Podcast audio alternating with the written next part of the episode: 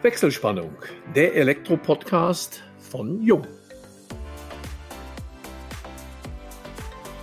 Hallo und herzlich willkommen zu unserem heutigen Jung-Podcast unter der Überschrift Wie realistisch 100% E-Mobilität tatsächlich sind.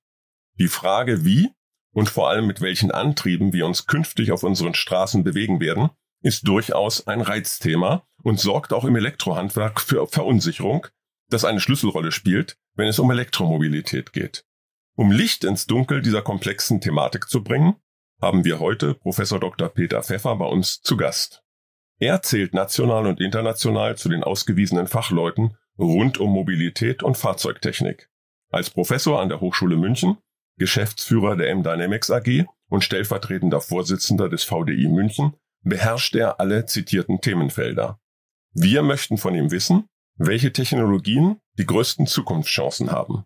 Wir, das sind Raphael Katsch, Customer Experience Manager Marketing bei Jung und ich, Elmo Schwandke, über 30 Jahre in der Welt der Elektrotechnik als Journalist unterwegs. Du bist in einem ganz spannenden Thema unterwegs. Wir haben eben gerade von Elmo gehört, welche Funktion du zurzeit bekleidest, aber es gibt sicherlich auch einen gewissen Weg, der dich dahin geführt hat, wo du jetzt gerade bist irgendwie in den 90er Jahren warst du Senior Testing Engineer. Das heißt, du warst wahrscheinlich auch mit viel Benzin im Blut unterwegs und hast sozusagen die Autos durchgetestet. Erzähle uns bitte mal ganz kurz, wie es dazu gekommen ist, wo du jetzt gerade stehst in diesem aktuellen Thema. Also ich habe an der TU Wien studiert, Maschinenbau mit dem Schwerpunkt eben Fahrzeugtechnik, Verkehrswesen, wo auch Züge und Schiffe etc. mit betrachtet wurden und da ist natürlich naheliegend, dass man in die Automobilindustrie geht und somit bin ich dann in Ingolstadt gelandet als Fahrdynamikingenieur und später als Akustik-NVH-Ingenieur und habe da die Fahrzeuge getestet und optimiert, damit die bezüglich Fahrdynamik, aber auch Akustik optimal performen. Die Entwicklung der Elektromobilität ist ein relativ junges Kind.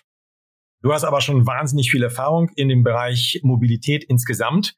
Wenn du so mal deinen Werdegang betrachtest, warst du immer just in time mit den aktuellen wirtschaftlichen und technologischen Entwicklungen dabei oder hast du lange auf die Elektromobilität gewartet?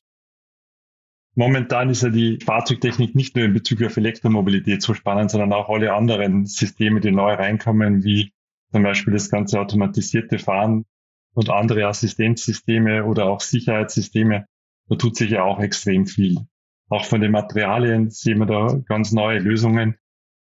Die Fahrzeugtechnik ist vielfältiger geworden und die Elektromobilität ist davon ein Aspekt.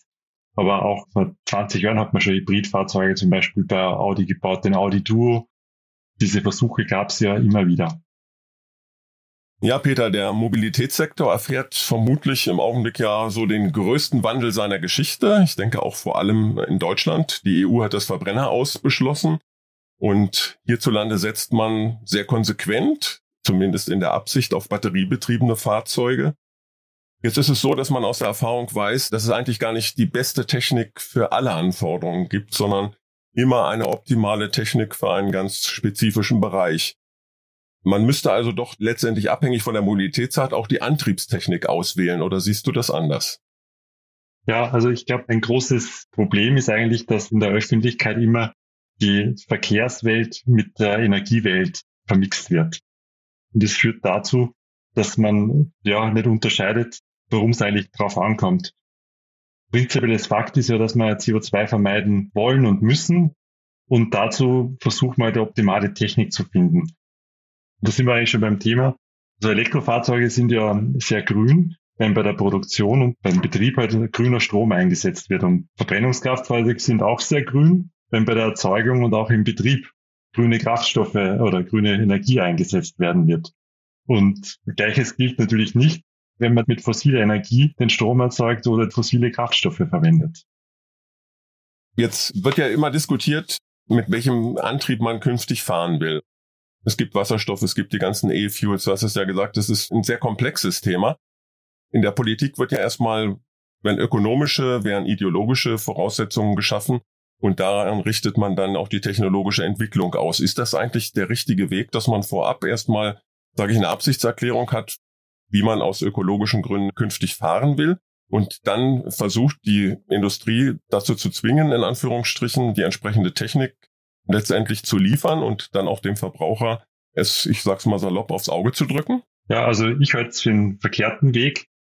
Ich meine, die Politik hat ja diese Weichen schon vor 10, 15 Jahren gestellt mit der ganzen Emissionsgesetzgebung, wo eben definiert worden ist, dass diese CO2-Ausstoß in Gramm pro Kilometer sukzessive sinken muss. Wir sind momentan ungefähr bei 90 Gramm pro Kilometer und es muss runter auf 60 Gramm pro Kilometer in absehbarer Zeit und irgendwann soll es auf Null gehen. Das Ganze ist ja nur dazu zu erreichen, dass man Elektrofahrzeuge mit Null Emission rechnet. Damit man diesen Flottenverbrauch von diesen 90 Gramm erreicht oder dann eine Absenkung erreicht, muss man immer mehr Elektrofahrzeuge in den Markt bringen. Man bräuchte gar nicht subventionieren, weil die Fahrzeughersteller müssen die sowieso verkaufen, damit sie die Flottenziele erreichen. Ja, und das vergisst man oft bei der ganzen Thema. Gibt es da überhaupt eine realistische Perspektive für solche Vorgaben? Experten sind der Meinung, dass dieses Ziel nicht realistisch ist und auch nicht sinnvoll ist. Für viele Anwendungszwecke ist vielleicht der Elektroantrieb gar nicht der günstigste Antrieb, aber bezüglich CO2-Vermeidung. Wir haben momentan nicht genügend grünen Strom und wenn wir mehr Strom verbrauchen über Elektrofahrzeuge, dann hilft es uns bei den Emissionen nicht. Die Grundsatzbetrachtung läuft ja so, man braucht für Elektrofahrzeuge vielleicht für die Produktion ungefähr 15 Tonnen CO2 und im Betrieb, je nach Strom, geht dann der Gradient über die Laufzeit hoch, vielleicht auf 25 bis 40 Tonnen. Und beim Verbrennungsmotor, da startet man in der Produktion ungefähr mit der Hälfte und durch den fossilen Treibstoff geht dann die Kurve steiler nach oben, dass man dann je nach Annahmen über die ganze Laufzeit von vielleicht 200.000 Kilometer dann drüber landet. Würde man grünen Kraftstoff verwenden, würde man darunter landen. Gäbe es dann irgendwie eine gute Rechnung, dass man sagt, man könnte ja durchaus vielleicht die Effektivität und die Effizienz der Dieselfahrzeuge nochmal steigern, um genau diesen Übergang bis zu der Zero-Emission mit Elektrofahrzeugen ein wenig zu kompensieren bzw. zu unterstützen? Oder ist das jetzt schon ausgereizt? Es gibt da immer noch Potenzial bei den Motoren. Aber ich glaube, dass die Hauptaugenmerk muss einfach sein, dass man möglichst schnell das Energiesystem auf grüne Energie umstellt. Also das ist die allererste Sorge. Wir haben ja auch nicht genug grüne Energie für die Industrie oder auch für die Wärmepumpen in den Häusern. Deswegen spielt es gar keine große Rolle, ob man jetzt ein bisschen mehr Elektrofahrzeuge oder weniger bringt und wie schnell das Ganze geht, weil momentan der Unterschied bei der CO2-Emission ja gar nicht groß ist. Der ist ja nur deshalb so groß auf dem Papier, weil das so definiert worden ist. Aber das entspricht nicht der Wirklichkeit. Und das ist, glaube ich, eines der Grundprobleme, dass es hier diese große Diskrepanz zwischen Gesetzgebung und realen ja, Leben gibt. Mal angenommen, optimistisch gedacht oder auch noch mehr als optimistisch, es würde tatsächlich so kommen, dass 15 Millionen E-Mobile 2030 hier auf unseren Straßen fahren. Gäbe es überhaupt dafür einen realistischen Horizont, die Infrastruktur bis dahin aufzubauen? Hinzu kommt ja auch noch dann die Produktion entsprechend, wie du auch sagst, auf grüne Energie umzustellen. Also ich denke, von der Produktion ist das nicht das große Problem. Man vergisst ja immer, dass Europa nicht der Mittelpunkt der Welt ist und nur einen kleinen Teil des Weltmarktes ausmacht und andere Märkte gehen ja teilweise in andere Richtungen. Ich möchte nur mal zum Beispiel Südamerika erwähnen oder Brasilien. Da wird total stark auf Ethanol gesetzt, dass man aus Zuckerrohr gewinnt und somit möchte man die ganzen Fahrzeugflotte oder den ganzen Mobilitätssektor grün machen. In Asien gibt es auch nicht den ganz großen einheitlichen Trend nur in Elektromobilität. Da wird es auch einen Mix geben. Und die PKWs machen auch in Europa nur einen Teil aus. LKW sind zwar deutlich weniger, aber die fahren natürlich fast rund um die Uhr und die haben ganz einen anderen Lastkollektiv und deswegen schlagen die extrem zu Buche bei der CO2-Emission. Und eine vernünftige Lösung mit Batterie-LKWs, die hat man eigentlich noch gar nicht wenn man jetzt sich die ganze Situation nochmal anschaut, man nutzt immer wieder Studienkonzepte, um vielleicht noch mehr die Elektromobilität zu rechtfertigen, was die Emissionen anbetrifft, was die Aufwände für die Produktion und so weiter anbetrifft. Aber es gibt durchaus eben auch Studien, die auch zeigen, bezogen beispielsweise auf die Stickoxidemissionen, dass es mit LNGs oder mit Erdgas durchaus zu einer enormen Reduktion der Emissionen kommen kann, wenn man das wirklich auch ausreizt. An welcher Stelle der Forschung sind wir denn? Sind wir noch weiterhin am Forschen, am Schauen, um vielleicht irgendwie so richtig gute Vorgaben der Politik zu machen? Oder ist jetzt schon alles klipp und klar und wir wissen, woran wir sind?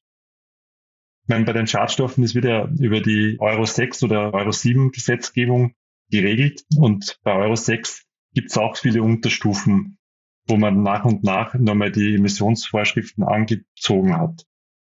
Da sind wir schon, also im Vergleich zu den alten Euro 4, 5 um Welten besser. Also das ist wirklich kein Vergleich.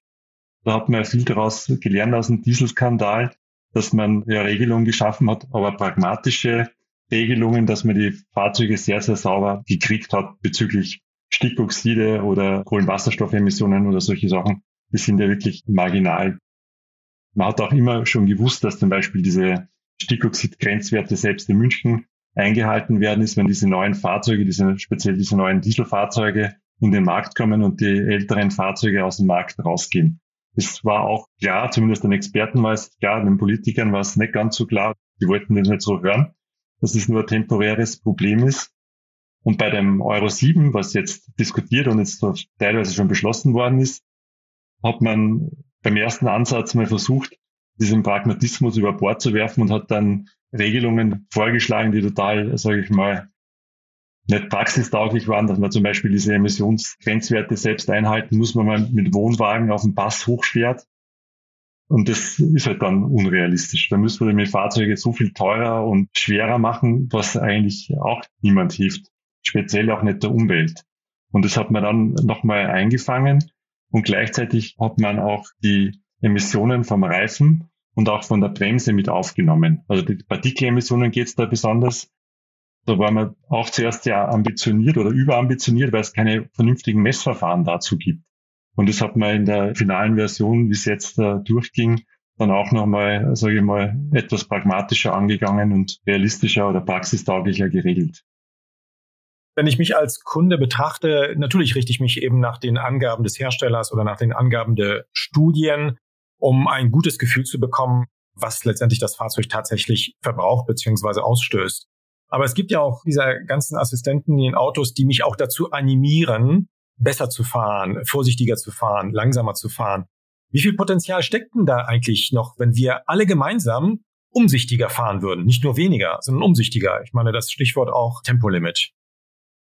Für die CO2-Emissionen sind natürlich hohe Geschwindigkeiten sehr ungünstig, weil da der Energieverbrauch quadratisch ansteigt aufgrund von dem Luftwiderstand. Das merkt man insbesondere beim Elektrofahrzeug, weil dann die Reichweite sofort in die Knie runtergeht. Natürlich ist hier Potenzial da. Es ist halt eine politische Entscheidung. Ich meine, da ist eigentlich Deutschland eines der ganz, ganz wenigen Länder, die sich den Luxus noch leistet. Also es steht einiges im Widerspruch, sagen wir es mal so. Ja. Und die Frage ist ja auch immer, welche Fahrzeuge fährt man? Ne? Es gibt ja weltweit den großen Trend zu größeren Fahrzeugen. Zum Beispiel in China werden die unsere Mittelklasse-Fahrzeuge wie zum Beispiel der Audi A4 nur mit einer Langversion verkauft. Wenn man sich die chinesischen Fahrzeuge anschaut, wenn wir da in Shanghai oder auch in größeren Zentren unterwegs sind, diese Fahrzeuge sind tendenziell größer als wie bei uns. Oder wenn Sie nach Korea schauen, zum Beispiel Hyundai als, als großer lokaler Produzent, die kleinen Hyundai-Fahrzeuge, die werden im Wesentlichen für den Exportmarkt gebaut, die werden im eigenen Land kaum gefahren, also die sind man dort gar nicht auf der Straße. Und auch bei uns sieht man es, dass die Leute immer mehr zu größeren Fahrzeugen greifen. Und das ist natürlich für die Emissionen sehr schlecht. Also im Umkehrschluss haben wir es eigentlich auch in unserer Hand, einiges zu verbessern, auch kurzfristig zu verbessern. Also jeder nicht gefahrene Kilometer ist schon mal die größte Emissionsreduktion. Du hattest in Bezug auf die politischen, auch die EU-Entscheidungen ja auch diese unterschiedlichen Voraussetzungen für Forschungen oder für wissenschaftliche Untersuchungen angesprochen. Und es gibt ja in der Tat auch sehr widersprüchliche Studien, was auch den Emissionsausstoß von verschiedenen Motoren angeht, von verschiedenen Fahrzeugen. Ist da eigentlich noch, um eine solide Basis für die politischen Entscheidungen zu haben, Forschungsbedarf und in welchen Bereichen siehst du das hauptsächlich? Also wenn wir uns zum Beispiel jetzt die CO2-Emissionen anschauen, da gibt's ja immer, je nachdem, welche ideologische Lager es hier gibt, immer unterschiedliche Voraussetzungen. Also wir vom VDI bringen jetzt im Dezember eine große Studie heraus, ein Statusreport bezüglich den CO2-Emissionen von unterschiedlichen Antriebssystemen und haben versucht, möglichst ohne Ideologie diese Sachen zu berechnen. Es gibt dabei immer zwei unterschiedliche Ansätze. Es gibt den sogenannten Mittelwertansatz und den Marginalansatz. Beim Mittelwertansatz sagt man, okay, so und so viele Tonnen CO2 werden durch die Stromerzeugung ausgestoßen und das wird dann gemittelt durch die Anzahl der erzeugten Strom und das ist der durchschnittliche CO2-Emission pro Kilowattstunde. Beim Marginalansatz sagt man wieder, wenn ich jetzt mehr Strom oder Energie aus dem Stromnetz nehme, dann brauche ich wahrscheinlich mehr fossile Energieträger, weil die grünen Energieträger typischerweise Volllast laufen. Und dann schaut das ganze Bild schlechter aus. Und je nachdem, was man zeigen möchte, benutzt man den einen oder anderen Ansatz. Wobei natürlich der ganz positive Ansatz, dass man sagt, okay, ich fahre mein Fahrzeug nur mit grüner Energie. Das mag für einen persönlich stimmen, aber diese Energie wird wahrscheinlich sonst ins Netz eingespeist. Und deswegen muss man das schon volkswirtschaftlich oder gesamt vom Land oder von Europa gesamtheitlich betrachten. Sind diese ideologischen Ansätze in dieser Diskussion nicht auch hinderlich, was Neuentwicklungen auf Seiten der Industrie betrifft? Also betrifft ja nicht die Industrie sondern es, dem Klima sollte ja gedient werden und es soll CO2 eingespart werden. Und ich glaube, am besten ist wirklich, dass man sagt, okay, eine Tonne CO2, die man verursacht, die muss ordentlich besteuert werden, egal wo sie herkommt. Dem Klima ist ja egal, ob das jetzt vom Fahrzeug herkommt oder von der Heizung oder von der Industrie oder wo auch immer. Und dann soll sich die Lösung durchsetzen, wo man möglichst viel CO2 vermeidet und somit den maximalen Nutzen erreicht. Wenn man mit dieser zum Beispiel Subventionspolitik, was wir jetzt typischerweise bei den Elektrofahrzeugen oder noch schlimmer bei den Hybridfahrzeugen gesehen haben, da werden Tausende von Euros gefördert, für das, dass dann vielleicht ein, zwei, drei Tonnen oder vielleicht fünf Tonnen CO2 vermieden werden. Und wenn man das umrechnet auf die Tonne CO2, ist das eigentlich absolute ökonomische Katastrophe, was hier passiert. Und das finde ich, dass das man nicht machen sollte. Jetzt hast du das Thema Förderung angesprochen. Es ist ja so, jetzt ist die Förderung zurückgefahren, beziehungsweise dann nicht mehr da. Jetzt wird man auch sehen, wie das im Jahr 2024 angesichts der Haushaltslage noch alles realisierbar ist. Wenn man den tatsächlichen Pkw-Bestand sieht, sind reiner Privatsektor, reine E-Mobile, gerade mal 1,37, glaube ich, das ist so mein letzter Kenntnisstand, Prozent der Fahrzeuge. Ist es überhaupt sinnvoll, diese Märkte, man hat das in verschiedenen Branchen, die wir hier auch schon diskutiert haben, wie der PV-Branche gesehen, die stark subventioniert waren, überhaupt so einen Markt dann in die Zukunft zu führen? Oder sollte man nicht, du hast Brasilien das Thema angesprochen, auch über die Landesgrenzen hinausschauen und sehen, wie dort dieses Thema Verbrennungsmotoren und Antriebe diskutiert wird? Da sind ja die E-Fuels, das hast du gesagt, Erdgas, Liquid Petroleum, Wasserstoff. Es gibt ja auch noch eine ganze Reihe anderer Optionen, die aber in der aktuellen Diskussion, so nehme ich das jedenfalls, zwar gar keine Rolle spielen. Ja, also die EU und auch die deutsche Bundesregierung ist ja bei den E-Fuels lange auf der absoluten Bremse gestanden. Das hat sich jetzt nur durch die jetzige Regierung etwas geändert. Zum Beispiel gibt es ja diese HVO-Dieselkraftstoffe, die man ja aus Reststoffen gewinnt, also praktisch aus Abfallstoffen und Altölen, die ja sehr, sehr großes Potenzial hat. Man kann die teilweise beimischen oder man kann es auch alleinig fahren. Die bringen natürlich eine extrem große Reduktion an CO2 und die sind ja wirtschaftlich. Und in anderen Ländern, wie zum Beispiel Schweden oder Kalifornien, werden diese Treibstoffe massiv vorgeschrieben oder zumindest, dass die verfügbar sind, dass man die nutzen kann. In Deutschland ist das überhaupt nicht der Fall. Und EU-weit, also wenn Sie zum Beispiel jetzt grünen Kraftstoff haben würden, dann würde das nicht als CO2-Reduktion zählen. Und das ist natürlich meiner Meinung nach eine rein ideologische Vorgehensweise, weil wenn ich einen grünen Kraftstoff habe, dann ist der grün. Und das wird dann nicht gezählt, dann schafft man nicht die Anreize. Also wir brauchen den grünen Kraftstoff sowieso für die Flugzeuge, wir brauchen den für die Industrie, wir brauchen alle möglichen Sachen. Wir brauchen auch den grünen Wasserstoff. Und wir haben viel zu wenig davon. Nicht einmal die Industrie kann man mit dem benötigten grünen Wasserstoff versorgen. Das, was du auch angesprochen hast, ist Wasserstoff letztendlich nicht nur für die Mobilität, sondern letztendlich auch für die Industrie. Das heißt, das gesamte Thema müsste man eben sektorenübergreifend betrachten, damit man auch die CO2-Reduktion schaffen kann, dass man sozusagen die Bilanzierung von der Industrie auf die Mobilität verschiebt beziehungsweise eben verrechnet. Wie siehst du das überhaupt mit der Wasserstoffproduktion und mit der Möglichkeit, das in die Mobilität zu übertragen? Die Mobilität hat so eine zentralen Bedeutung für die Gesellschaft, dass sich alles sofort auf die Mobilität projiziert.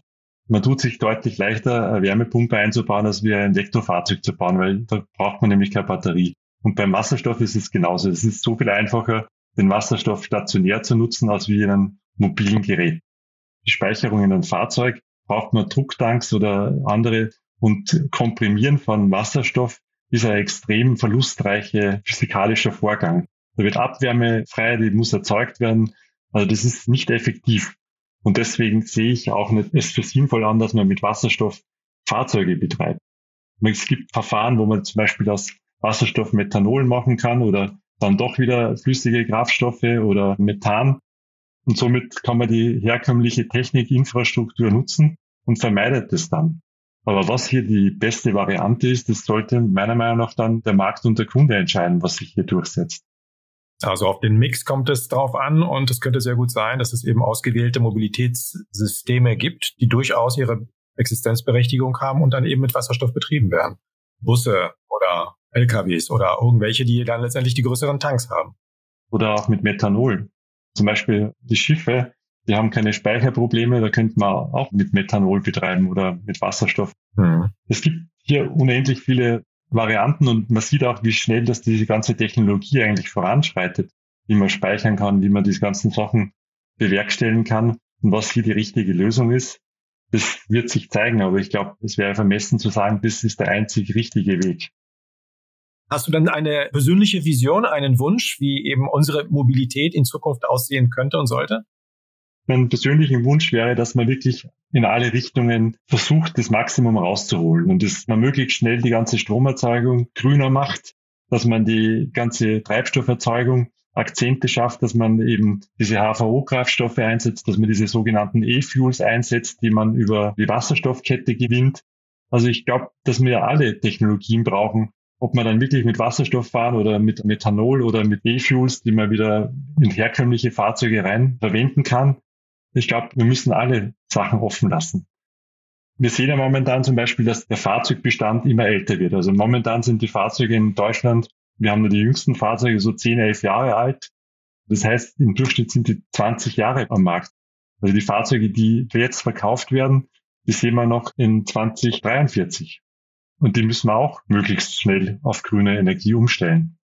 Jetzt hat aber, ich hatte schon gesagt, jetzt aktuell die EU 2040 das Diesel aus. Das bedeutet ja dann auch, zumindest wenn es so umgesetzt würde, das Diesel aus für Lkw, für Busse.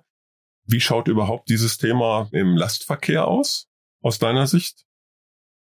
Die Umstellung auf batterieelektrische Fahrzeuge ist wirtschaftlich deutlich schwieriger und uninteressanter für LKWs darzustellen. Wenn man dann eben starker Nutzlast vermeidet, dann macht die Regierung eine Regelung, dass dann die Nutzlast dann erhöht werden darf, dass die konkurrenzfähig sind.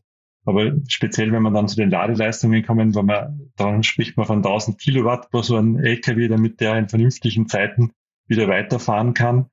Und wenn man sich diese Autobahnraststätten anschaut oder die Autobahnparkplätze, die jetzt schon überfüllt sind vom LKW, ganz geschweige, dass dort Ladestationen sind, dann kann ich mir beim besten Willen nicht vorstellen, dass das die Politik jetzt in 10, 15 Jahren schaffen kann. Also ich kann es mir nicht vorstellen. Aber angenommen, du wärst jetzt Verkehrsminister in der verantwortlichen Position und hättest alle Freiheiten.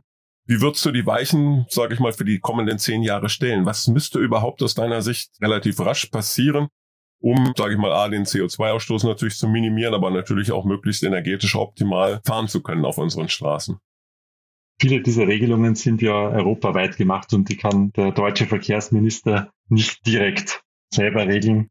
Außerdem sitzt der Verkehrsminister immer in einer Regierung, die das Ganze auch befürworten muss. Aber generell würde man sich von der Politik wünschen, dass man eben alle Möglichkeiten ausschöpft, um den Verkehrssektor grüner zu machen. Also sprich, möglichst schnell Stromerzeugung grün zu machen, möglichst schnell zu schauen, dass auch der grüne Kraftstoffe verfügbar sind, dass man einen Plan macht, bis wann wie viel des Kraftstoffes wie grün sein muss und dass das dann auch für den Flottenverbrauch zählt. Ja, und dass man hier faire Regelungen schafft. Ist staatliche Subvention eine Lösung, um hier Fortschritte zu machen? Also aus meiner Sicht ist eine Subvention vielleicht ein, zwei, drei Jahre gerechtfertigt, um sowas anzuschieben. Aber die Elektromobilität wird ja schon seit zehn Jahren massiv politisch gefördert, auch mit riesen Subventionsgeldern. Und ich finde, dass es kein guter Weg ist. Elektrofahrzeuge eignen sich besonders aus ökologischer Sicht und auch ökonomischer Sicht für kleine, leichtere Fahrzeuge. Und im Markt sehen wir eigentlich sehr schwere SUVs, die dann elektrifiziert werden, wo man sagt, ob das schon am ersten Gang sinnvoll ist, sei mal dahingestellt. Besten Dank nochmal für deine Ausführungen. Vielen Dank für deine Zeit. Vielen Dank auch für den Input. Damit schalten wir für heute die Wechselspannung frei und bedanken uns bei allen Zuhörerinnen und Zuhörern ganz herzlich. Wir hoffen, es hat euch Spaß gemacht und wenn das so ist, freuen wir uns natürlich über eine Weiterempfehlung. Falls ihr Fragen haben solltet, beantworten wir euch diese unter kundencenter.jung.de. Und möchtet ihr vielleicht selbst gern einmal bei uns zu Gast sein? Schickt uns einfach eine Nachricht. Wir freuen uns auf euch beim nächsten Wechselspannungstalk im Jung Elektro Podcast.